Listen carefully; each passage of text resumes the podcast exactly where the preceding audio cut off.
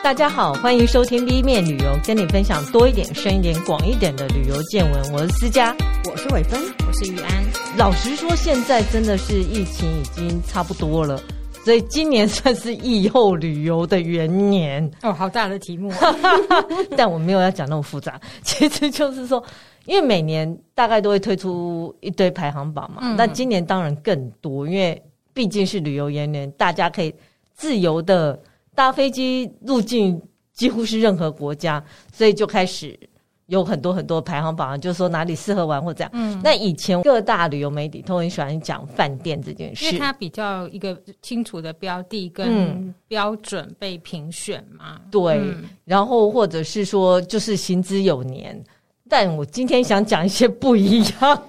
好哦，毕竟我们是 B 面旅游，就讲一些无微不微。外星人吗？要讲外星人吗？外星人最喜欢造访地球哪一个城市？好，哦、好，我们就先讲说旅游大概要考虑哪几件事。一个当然是距离嘛，嗯，然后预算、时间，但最重要的就是你能不能拿到那一国的入境许可，嗯，就是签证的意思。是的，嗯、所以我今天第一 part 我就要来讲哪一本护照最有利。台湾护照其实已经算蛮有利，对不对？算蛮有利的。嗯，这是一家在伦敦的驻全球驻居民咨询机构，叫 Hennis and Partners。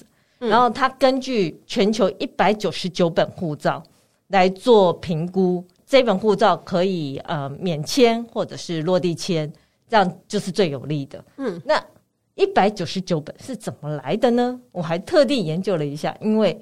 联合国成员有一百九十三国，然后加六，嗯，那六有什么？当然就是台湾，因为我们不是联合国成员，台湾其中之一啦。台呃，对，台湾梵蒂冈，其实梵蒂冈并没有在联合国成员里面。嗯，然后还有科索沃，嗯，因为科索沃我不知道是新国家还是什么，我忘了。这名字很像复仇者联盟会出现科索沃吗？哎，好像曾经出现过。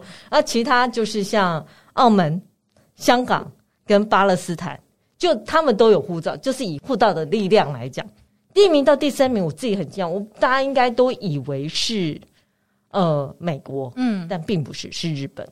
哦，对，日本，日本很强哎、欸，它有一百九十三国，嗯、我想哦是是因为它旅游实力太惊人。如果是这样的讲，我就可以理解第二名是谁，南韩。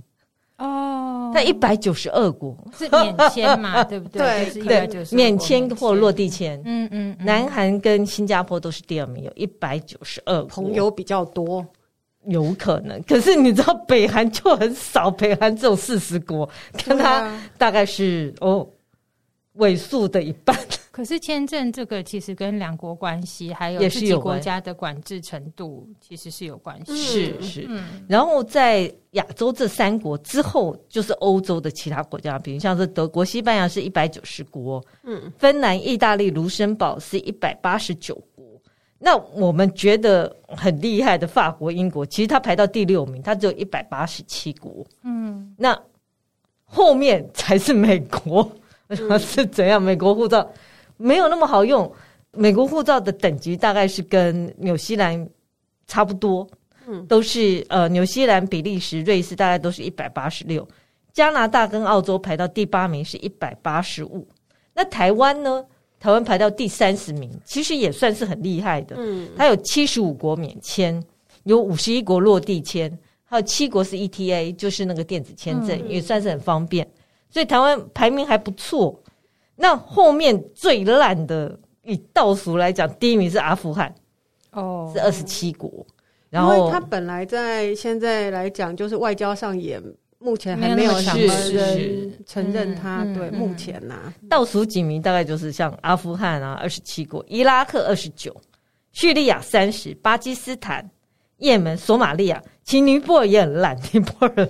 哦，尼泊尔跟巴勒斯坦都是三十八国。哎、欸，我倒蛮意外的，嗯，因为尼泊尔算是旅游还蛮旺的国家。可是他是出境啊，对啊，他要他拿他的护照出去啊。我嗯，对，不然就是他们的国家的人很少出去玩，因为出境很多是跟你国家自己管管制的状况也有关系嘛。嗯，嗯嗯通常我我以为就是说很多是一种互惠哦，也不一定啊。其实像台湾跟很多国家之间的状况，也不见得都能用互惠来解决，反正就是旅游实力的，还有一些就是政治因素嘛。嗯嗯，或者是他真的很希望你去他们国家玩，那尼泊尔可能不太出国玩啊，所以他们排名。跟巴勒斯坦差不多，北韩四十，真是不容易。所以这部分我觉得还不错，因为它是一个还蛮有数据来看的话，嗯、那大家以后不要偷偷台湾护照，去偷日本护照比较好用哦。因为之前我就听过台湾护照一本十万块，就是有人要。你说拿来用黑市，就是要说，我觉得日本护照本来在黑市的价格就更高，是不是？只是难偷而已。哦，那另外他也有提到另外一个数据，就是说，根据呃国际航空运输协会叫 IATA，他们发现呃，他们有一些数据觉得现在的旅游市场大概恢复到疫前百分之七十五，就是真的已经是逐步恢复上去了，还不错。嗯。这个是护照最有利。那出门前的、嗯、第二个，我我自己会看是这国家对我友不友善，因为有时候你去那边觉得好像四面楚歌也是很恐怖。他友善的怎么样屏蔽他友不友善？对，我觉得如果第一个是量化，第二个就真的是直化。嗯，就是你的 feel。所以都是只能用你去旅行当下那个人的感觉，对对对对。就像我之前有一个同学，他去加拿大玩，你都会觉得加拿大很安全啊，或者，可是他就遇到有人对他不好，他就觉得加拿大是一个烂地方。嗯，那这也很难去评估说，以一个人体验，然后就给他一个整体一颗老鼠屎坏了锅粥的感觉。嗯，我这里会提出两个统计，一个统计是 Condé Nast Traveler。他虽然是呃，这是在英国的 condonest traveler 所做的，由读者票选出来的，但你们就可以想象一下，因为大部分都是白人，他们的感受跟我们的感受可能不一样。嗯、我先给给大家一点概念，然后他的第一名是墨西哥的圣米格尔德阿连德，哎，对，就是一个很难念的名字，同时他也是。Nast Traveler 选出二零二三年全球最佳城市。哦，他在墨西哥市的哪里的？墨西哥对，其实就是海边的度假村。哦，它是个海边度假村。然后你就想说，嗯，是哪里呀？那第二名他是巴西里约热内卢。嗯，第三名是西班牙的圣塞巴斯提安。嗯，大家要记得这名字，这名字将会成为我。这两年最想去的地方，因为后面会继续介绍。那还有一个比利时布鲁日，墨西哥的墨西哥市，墨西哥来有两个城市。想说墨西哥是自入太多吗？没有，墨西哥其实这几年它的那个设计饭店频频入选全球设计饭店的联盟，然后。呃，他们的建筑师也蛮乐于跟就是饭店业合作，盖蛮多呃，包括像是所谓的永续旅馆啊、嗯、这样子的饭店。因为我自己啊，嗯、电影看太多，我觉得墨西哥市就是一个绑架的地方。那是你你你就是到处被绑架，很危险。它因为靠近美国的这个地利呀、啊，嗯，然后又气候比较好。所以其实他一直在旅游上面算是还不错的，对。那你刚刚提到第一名那个城市啊，它我看了一下，它是在墨西哥中部，然后距离墨西哥城市两百七十四公里，就有一段距离。嗯，也还好，也还好，两百多公里，就台北、台中、台中，对。然后在墨西哥市后面就是冰岛的雷克雅未克，嗯，丹麦的哥本哈根，嗯、泰国的曼谷，嗯、爱尔兰的都柏林跟南非的开普敦。那你可以看到这边大部分都是首都或者著名的旅游地点。嗯，我觉得这个就是印象分数很多，所以参考而已。可是我觉得另外一份的参考数值，我觉得比较高，是 Booking.com。嗯，它是根据两亿四千万条，你看这数字很像两亿四千万条用户意见，找出二零二三年地球上最友善的城市。然后他列的这十十个地方，说明大家反而会比较有感觉，因为都是小地方，所以更容易友善。嗯，那刚刚 Cantonese Traveler 那个啊，我觉得真的很值，因为大部分是首都，你首都可以友善。可是我觉得 他选出来的那几个地方啊，嗯，基本上我觉得是英文友善的。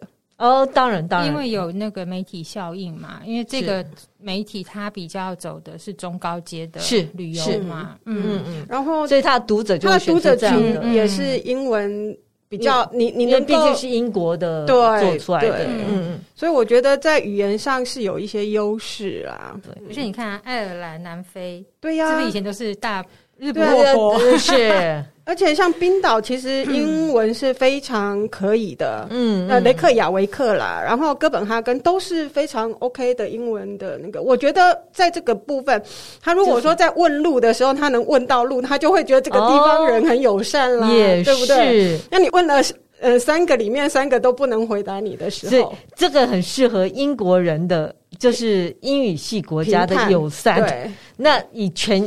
以他要选二零二三年地球上最友善的城市，那大家就可以参考 Booking.com，嗯，因为这个名单我讲了以后，也许大家就觉得哦，就嗯比较可以认可。第一名他是意大利的波里尼亚诺阿马雷，这又是在不知道在哪里，是不是？其实它是临亚得里亚海，然后是一个有峭壁的小镇啊，有白石的沙滩，它就是一个小镇。嗯，那我其实。以 Booking.com 来讲，它这十个地方很多都是小镇，嗯，我觉得当然是友善程度比较高。嗯哼，然后第二名就是台湾的花莲，嗯、哇，好惊讶呀！所以不是说台湾什么最美的风景哦，最美的风景是人，对，嗯、就是这样。可是以这一点来讲，我也不觉得台北有什么最美的风景是人，但花莲是很有可能的，对，所以这个名单就可以信任度很高。第三个就是西班牙的圣塞巴斯提安，嗯，你看，就是这个城市在两份名单里面都有，嗯，那我研究了一下这个地方，它是二零一六年的欧洲文化之都，那它位于北部多山的巴斯克地方，然后是呃海湾的度假小镇，啊，巴斯克耶，是吗？前一这一阵子很流行哦，哦，为什么？因为它的美食的部分跟其他的地区还蛮不一样的，哦、嗯，然后这个地方它呃虽然是海湾的度假小镇，它最有名的是它每平方公尺的米其林星星比全球任何一个城市都要多，它有十六颗星星。看，你看，对，就是它很好吃，然后又漂亮。对，你想，哦，这地方。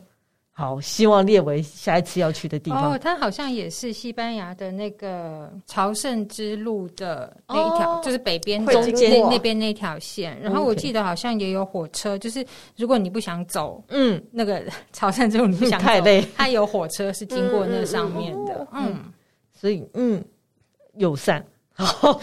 第四名是德国的德勒斯登，它不小吧？这个城不小吧？对啊，可是它不是柏林，对，德勒斯登在东德。应该说这些城市不是首都啦，是啦，嗯嗯。然后接下来是立陶宛的格莱佩达，嗯嗯。然后英国的约克，我去过约克，我觉得还蛮真的还蛮友善的，因为约克有一个城墙，然后里面有很多的小小的 pub，你。你去那边跟伦敦感觉不一样，就是大家都很热，不算热情，可是你问问题，他都会回，蛮温暖的。嗯嗯嗯，然后吃东西，他也会看你外国人，他会介绍一下什么东西比较好吃。而约克很不错。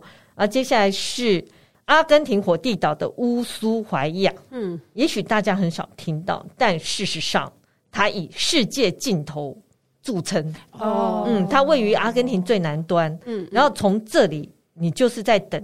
可以搭上南极的船票，你从这里就是从就可以往南极，它是阿根廷的最南边。嗯、然后这个地方哦，它可以搭小火车，然后它还会可以发一证书，世界尽头的证书、哦、啊，你可以在那边寄明信片啊，有蛮多可以玩的地方。就是虽然在台湾没有很有名，但在世界来讲，如果你要去南极，一定都要到这里来，嗯、或者是你想要有一个世界尽头的。什么完工完成一个记录，你就可以来这里。他最好给你一个完工。然后第八名是巴西的加呃加林哈斯港，第九名是墨西哥的墨西哥市，这一点、嗯、又出现了，对，它也出现了。然后第十名是澳洲的黄金海岸，嗯，那我自己去过黄金海岸，我觉得它就是一个很休闲度假的地方，对，是还不错。那我这个名单对我来讲，我觉得当地友不友善当然是很重要，你也不想去一个很危险的地方，所以大家可以参考一下。不过墨西哥市是大城，它在两个、嗯、两个排行榜上都有。嗯、好，当然除了友善之外，食物也很重要，因为有时候你去那个地方，你觉得每个景点都长得差不多，除非是它有很特别的景点，不然食物。有时候是吸引人去的一个很大的原因，尤其是我。但我们今天只先讲一个，我觉得很有趣，叫素食。哦，是素的，是斋。对，因为现在这个也算是一个风行吗？可以这样讲，因为气候变迁的关系，嗯、所以肉类的饮食大家就觉得会是比较影响大气层，所以。嗯有一个趋势，是因为这样子而导致说，哎，就吃素。呃，但是这个吃素，他们吃的素就会跟我们台湾人吃的宗教素是完全不一样的。它呃，它有分两种。呃，如果你如果看英文的话，vegan 它是属于全素，然后其实它是一种生活态度。嗯呃，然后它全面排除动物，甚至于包括蜂蜜或者是牛奶，嗯、全素就真的很素。然后也会排斥吉利丁。吉利丁，呃，吉利丁本来就会在，因为它是一种用骨头提炼的胶，是用猪皮。哦哦哦哦，OK。然后事实上，在一些药品的胶囊很多都都是用吉利丁，因为它要把它定型嘛。嗯嗯嗯。所以如果是全素的话，有些会就甚至于排除吃这些东西。然后另外一个是 vegetarian，vegetarian 你可以说是蔬食。嗯。然后它是蛋奶素，可以这样。直接讲蛋奶素，然后他就是不吃肉而已。然后，如果你以台湾的食药署，他又把素食分成五大类。如果你要说你这个是素食啊，你必须要标注哪五大类？一个是全素或纯素，然后蛋素、奶素、蛋奶素跟植物五星素。嗯嗯，这是台湾的规定。嗯，那台湾规定五星素是包括大蒜、葱、韭、韭菜、新渠。嗯，兴渠我也不知道是什么东西，还有一个酒白，嗯、对，这是台湾的规定啊。如果它是素，它就必须在它的包装上写清楚。好，那我们现在要来讲说，如果你是吃素的，不管是你发愿要吃素，或者是你因为环保要吃素，或者是因为宗教要吃素，那你当然希望到这个城市里面会有很多的选择。那有一个叫做 Vegan World，它算是。有数据的列出一个表，根据啊，每十万居民有几家素食餐厅，嗯，所以他同时用 Wiki 去查他的人口数，然后另外一个叫 Happy Cow 的一呃，可以去研究哪一个地方有多少素食餐厅，而且他这里的素食餐厅是 Vegan，就全素的餐厅，所以就会跟我们的认知会有点不一样。第一名你会更吃惊。第一名是泰国普吉岛。泰国普吉岛为什么有那么多人吃素呢？他说，在十万居民里面就有三十九点七家，而且有素食节。嗯，呃，其实你讲这个素食节，应该就是每年农历九月的九皇斋节。嗯，就是其实是从普吉开始没错，但是现在全泰国。哦他们其实到呃所谓的九皇斋节的时候，各个城市都会办所谓的吃斋节，就是在这九天这个礼拜，或甚至有人会一个月就吃素这样子。从普吉岛开始，我会觉得蛮吃惊的，就因为这件事情发生在宗教有关，是跟宗教有关。九皇斋，九皇斋节是在普吉岛，没错，华人相关的节日。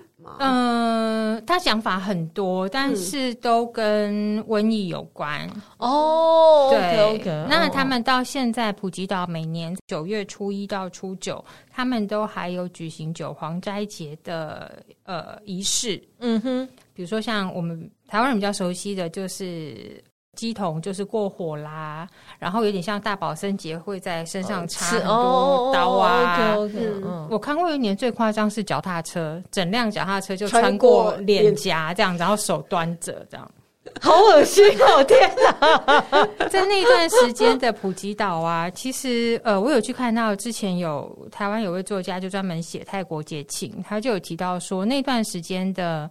嗯，普吉岛的吃斋啊，就真的吃的很素。嗯嗯嗯嗯，其他时候就你所谓的这些素食餐厅，就可能就要看状况了。OK，对，嗯，因为它会用很多香料。对，用咖喱、啊、那，那有一些素是不是连鱼露都不加？哦，就是你自己要评估一下，嗯、因为我们不是常年吃素的人，是我们就看到说哦，几乎都是菜，那我们都可以接受。是对，可是，在那个如果要讲到 vegan，、呃、就是那种黄斋节期间的话，因为他们在那段时间有呃供应斋食的店家都会插上一个小黄旗哦。然后写上中文的“斋”这个字，或者是泰文的 “j” 这样子，嗯，对，那你就知道说，哦，它是有供应素食。对，那甚至连 Seven Eleven 都会出这段时间是适宜食用的面包。天哪！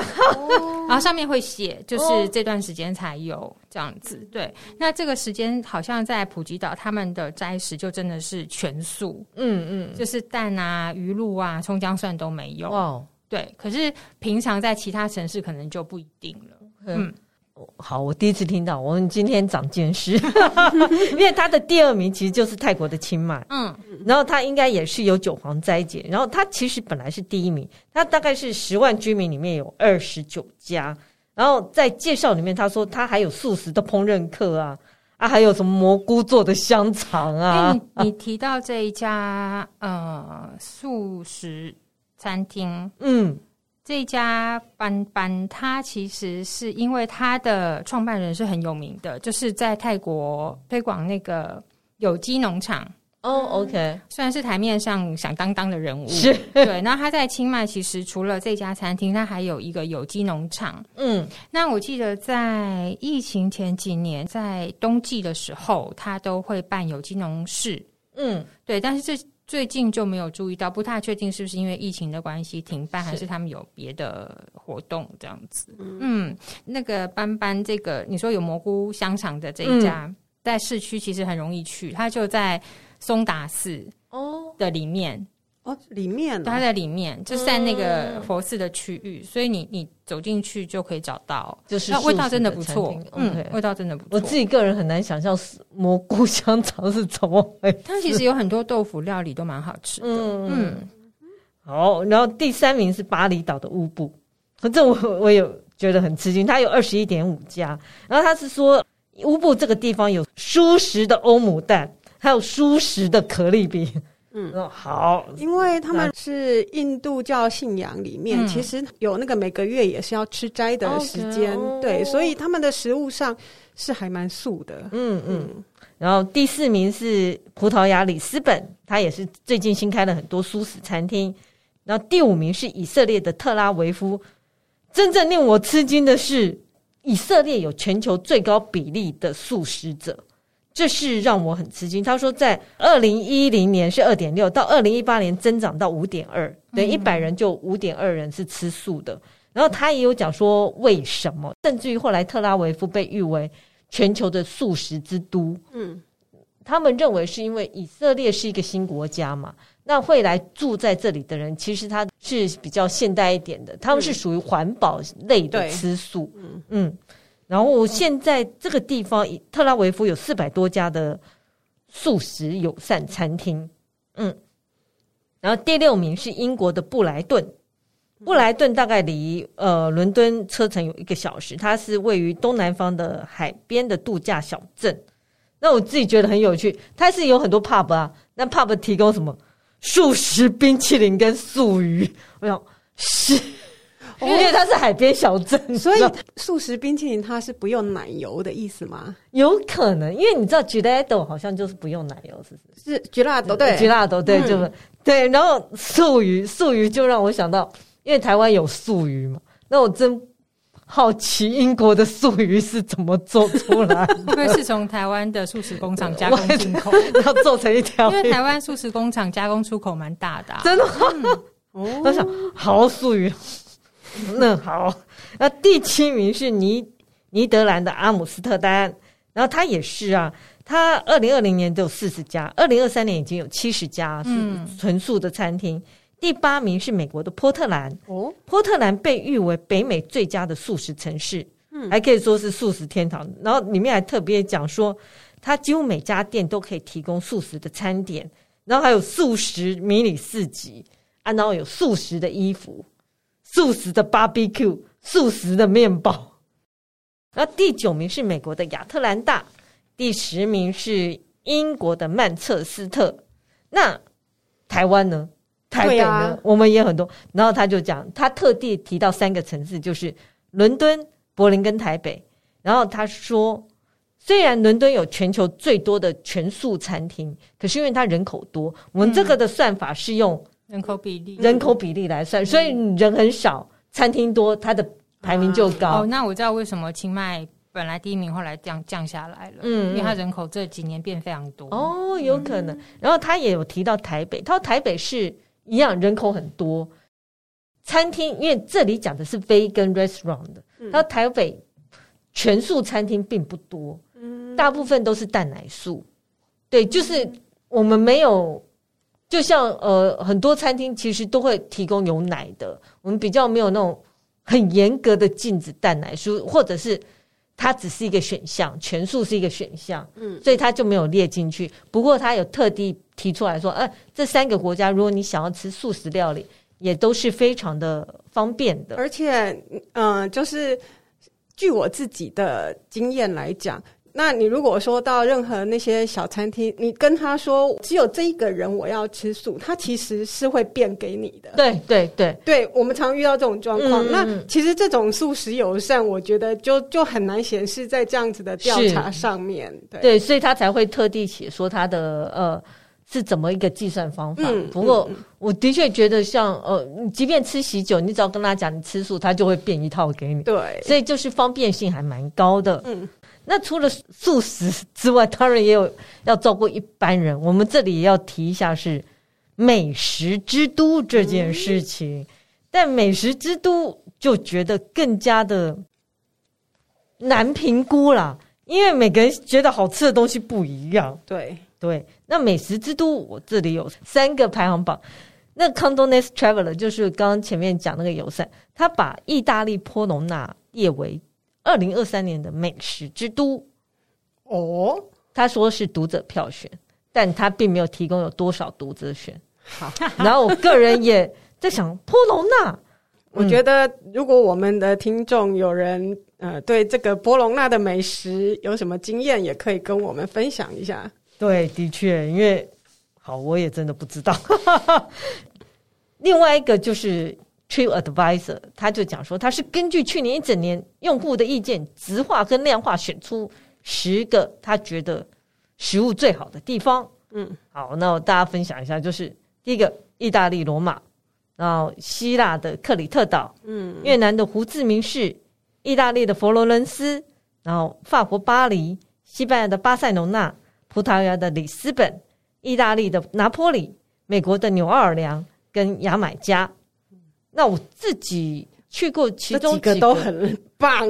对，纽奥尔良本来就纽奥尔良自己的独特的饮食嘛。嗯嗯、那罗马当然是很好吃，克里特岛海鲜很棒啊。嗯，克里特岛还有一个很特别是瓜牛，我我还真没有在那边吃过瓜牛。我在它的中央市场里面就有吃到瓜牛，然后到外面的餐厅也吃到了瓜牛。问了一下才知道，果然瓜牛是他们当地很特别的美食。好吃吗？好吃，它是用烤还是用烩的？烩的，然后它是当用呃洋葱，也是用香料、洋葱、番茄这些东西下去烩的。嗯嗯嗯，然后上来是带着壳的瓜牛，带着壳。嗯，为什么那么惊讶？我们吃蛤蜊还带壳哦。可是因为我之前吃瓜牛啊，像你知道都是法国人是对，是拿挖出来的，但有一些也会带壳去烤啊。哦，那像我们的海螺其实也都是带着壳嘛。对啊，哦，对啊，嗯，可是因为我自己觉得瓜牛很大颗，是大颗的吗？呃，瓜牛有很多种类，那他们吃的那一种不大，大概就是像蛤蜊一样，大大小差不多，可是它比较立体嘛。嗯嗯，对，它好挖吗？好挖，因为蛤蜊只要掰开来就好。那我想蜗牛 它会给你一个小叉子吧，它把它拉出来，顺着对对，其实很像我们吃海螺的感觉啦，okay. 就是稍微那个头只要出来它就出来了。嗯，蜗牛，嗯，好了，我都吃的是那个法国的那种焗烤，然后它都是弄好的，所以它就一小坨一小坨，嗯，所以也没有什么太大的感觉。嗯嗯，然后它这个名单里面啊，还有提到几个。一样，它十二名是墨西哥的墨西哥市。你看这个墨西哥市也可以列为大家想去的，因为它又友善、嗯、又好吃。好，那我准备来订机票，因为天蝎座要去墨西哥。哦，对，对，yes。然后，那十三名是泰国的曼谷，我想好吃也是大家都嗯有口皆碑。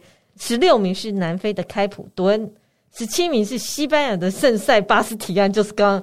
也是很友善呐、啊嗯，然后也是很好吃啊。嗯、它其实也是 Condonest Traveler 票选欧洲最佳的城市哦。嗯，然后另外一个排行榜呢是 Lonely Planet。嗯，那他选的，好 Lonely Planet 每年其实都会选最佳旅游地点，可是他今年有点不一样，他自己有在讲啊。他说，我们以前不是选国家，就是选地区啊，或怎样，但事实上怎样会让你想去？所以他决定，他今年是用项目来推荐给大家。所以我现在讲的这六个地方，就是他觉得美食最好的地方。然后第一个，他觉得是呃秘鲁的利马，那利马海鲜很有名。然后他有一个叫 Pisco 鸡尾酒，嗯然后还有一个是柠檬炙生鱼，其实有点像，就是生鱼，然后用柠檬去腌制它。他觉得这个是很好吃的，大家可以试试看。然后第二名是意大利的翁布里亚，这个我们上次讲设计旅馆的时候有提到那个地方。他说这里人不多，然后又有爵士音乐季是很有名的，嗯、然后应该也是慢慢起来的一些度假小镇。好，出发。嗯、然后第三名他是日本福冈，嗯，那我可以理解，因为福冈它的屋台就是等于是我们路边摊很有名，然后博多拉面也是很不错的，嗯，然后接下来第四名是。马来西亚的吉隆坡，吉隆坡也好吃。嗯，真的吗？嗯，对，都路边小吃摊跟夜生活。好吃，它是属于娘惹咖喱，没有没有没有，它有很多马来西亚自己的料理口味。那当然也有因为华人影响的料理也有。嗯，对，嗯，其实这几个就包括刚刚 Trip Advisor 的这几个城市，我们都可以看到有一个特色，我觉得啦，嗯，当地的文化比较。融合汇聚很多的，他们的美食其实会更丰富更多。嗯，像刚刚讲的说，像是吉隆坡嘛，是那像克里特岛，其实它本身就是文化非常复杂的，因为它就是在交通要道上面。嗯嗯，那你看像巴塞隆那，其实也是是纽奥良更是对牛奥良。其实东西相当好吃，它有欧洲的影响啊什么的，非洲，嗯嗯嗯，对，所以我觉得那种文化汇合是还美食蛮重要的一个因素。是，Lonely Planet 还提出一个是乌拉圭的蒙德维德亚，好，我真的不知道它在哪里，但我后来有理解为什么，因为这个地方是海滩的度假地，嗯，那。Lonely Planet 是澳洲的，他们新开了航线，所以他就给他 promote 一下。哦，所以大家有时候需要质疑一下，为什么他选这个地点？他的第六名选的是南非，他提出来是南非有很多的葡萄园，嗯，然后也有很多新的厨师在那边有新的餐厅。嗯，那我自己去南非的感觉是，我觉得它是有点被低估，它的葡萄酒相当好喝，嗯嗯，因为它是新世纪的。嗯然后他的厨师因为也没有过往的一些历史的负担，然后他的海鲜也是非常好吃的，然后野味也是非常好的，只是他的安全有点令人担心。不然南非是一个很值得去玩的地方。嗯嗯，这是 Lonely Planet。那我这里再补充介绍一个，因为刚刚提到说那个西班牙。因为我现在对于西班牙圣塞巴斯提安很有兴趣，好，它居然是二零一六年的欧洲文化之都，嗯，那我就查了一下，那二零二三年的欧洲文化之都是哪里呢？好，就三个地方，我也先介绍一下什么是文化之都。其实欧盟啊，在一九八五年开始就指定一些欧洲的城市作为文化之都，借以推广这个地方的文化活动。那一九八五年本来叫做欧洲文化之城之 City 嘛，嗯，到一九九九年它就变成 Capital，变成欧洲文化之都，都指的是首都，嗯。嗯，然后借由它指定文化之都这个地方，就会开始做一些活动啊，然后也会让大家更认识他们。以今年来讲，是希腊雅典西边的伊莱夫西纳，嗯，这个地方它今年的主题叫做 Mis 呃什么 Mysterious of of Transition，它是古希腊罗马神话的一个很重要的地方，嗯嗯，嗯，然后它在二月开始有一些活动在进行了。今年指定三处，第二处是罗马尼亚的蒂米圣瓦拉。它在一八八四年是欧陆第一个有路灯、电动的路灯的地方。嗯，对，所以它这个今年的主题也是会以 light 为主。嗯，然后第三个是匈牙利的维斯普雷姆，也是艺术文化都相当有名，所以大家可以去看看。那我相信，在今年二零二三年，这三个地方都会有很多的活动在进行。如果大家有机会去欧洲的话，就可以选择过去。